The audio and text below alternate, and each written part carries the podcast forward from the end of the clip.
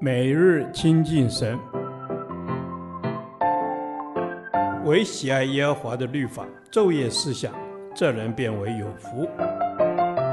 但愿今天你能够从神的话语里面亲近他，得着亮光。立位记第四十八天，立位记二十三章二十三到三十二节，属天的节庆三，宣告吹角，再提赎罪日。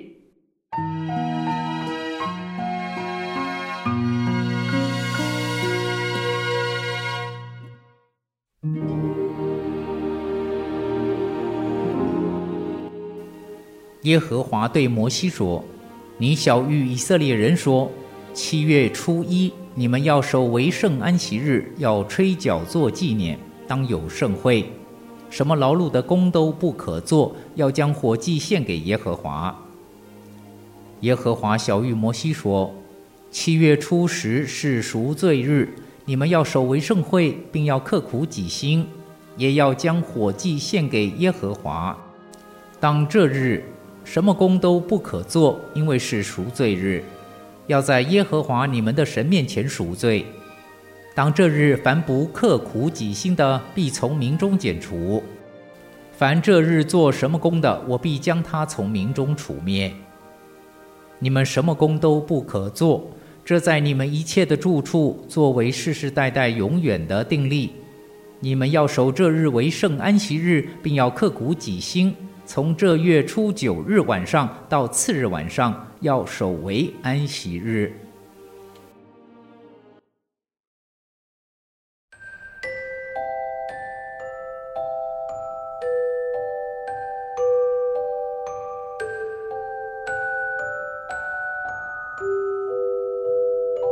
吹角节、赎罪日和祝棚节都集中在七月，分别是七月一日、十日。十五日至二十二日，七月是以色列人农历的正月，所以七月初一就是他们农历的新年，是非常隆重而且欢乐的日子。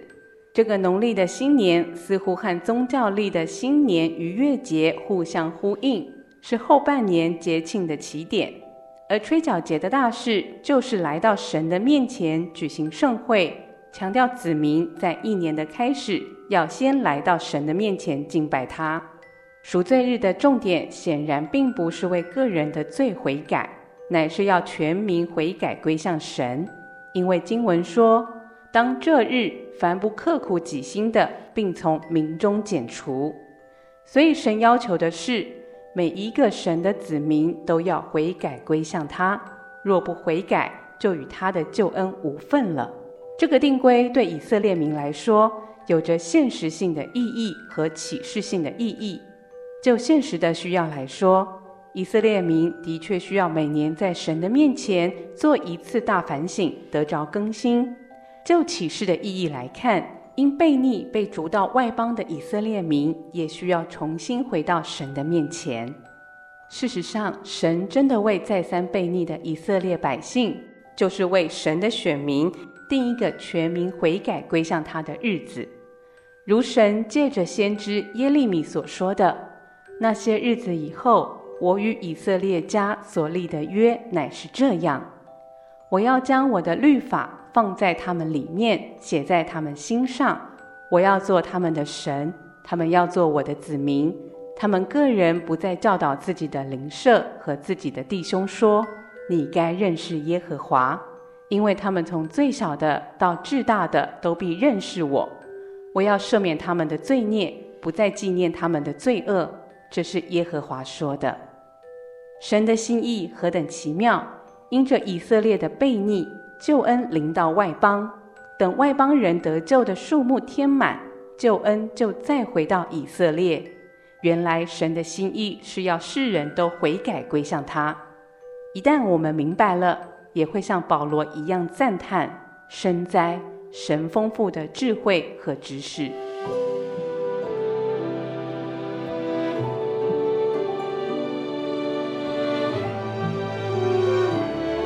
亲爱的天父，感谢你让我因认识你而有得救的智慧，求你让我的同胞也能更多的认识你，悔改归向你。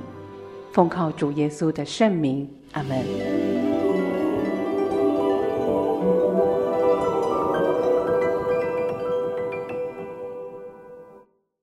导读神的话。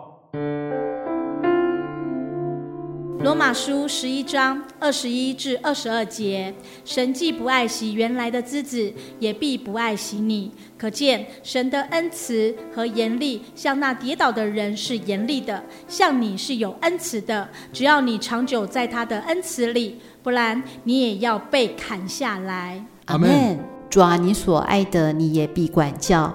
主，我感谢你，你的爱是如此的长阔高深，你是用恩慈待我们的主。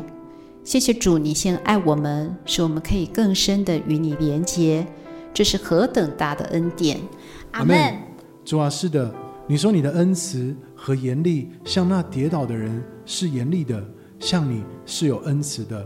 只要你长久在他的恩慈里，愿我们都能常常与你亲近，与你相连结，好使你将生命和爱的养分不断的滋养浇灌我们，能结出好的果子。阿门。亲爱的主，谢谢你透过经文再次提醒我你的恩慈和严厉之间的平衡。感谢你，谢谢你，你是有恩慈和慈爱的，让我能够明白你对我的爱和包容。愿我谦卑和顺服的来依靠你，在你的恩典中成长。愿你的恩慈伴随着我一生。阿门。主啊，愿你的恩慈常常向我们显现。谢谢主，你不单单是用恩慈待我们的主。你也常常用话语来教导我，主啊，求你帮助我们不轻看你的话语，顺服你的旨意，活在你的恩典与慈爱当中。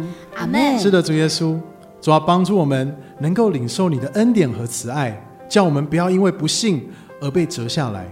我们不是要成为那跌倒的，而是要长久的在你的恩慈里。乃因着信，所以我们能够站立得住，并且能够多结果子。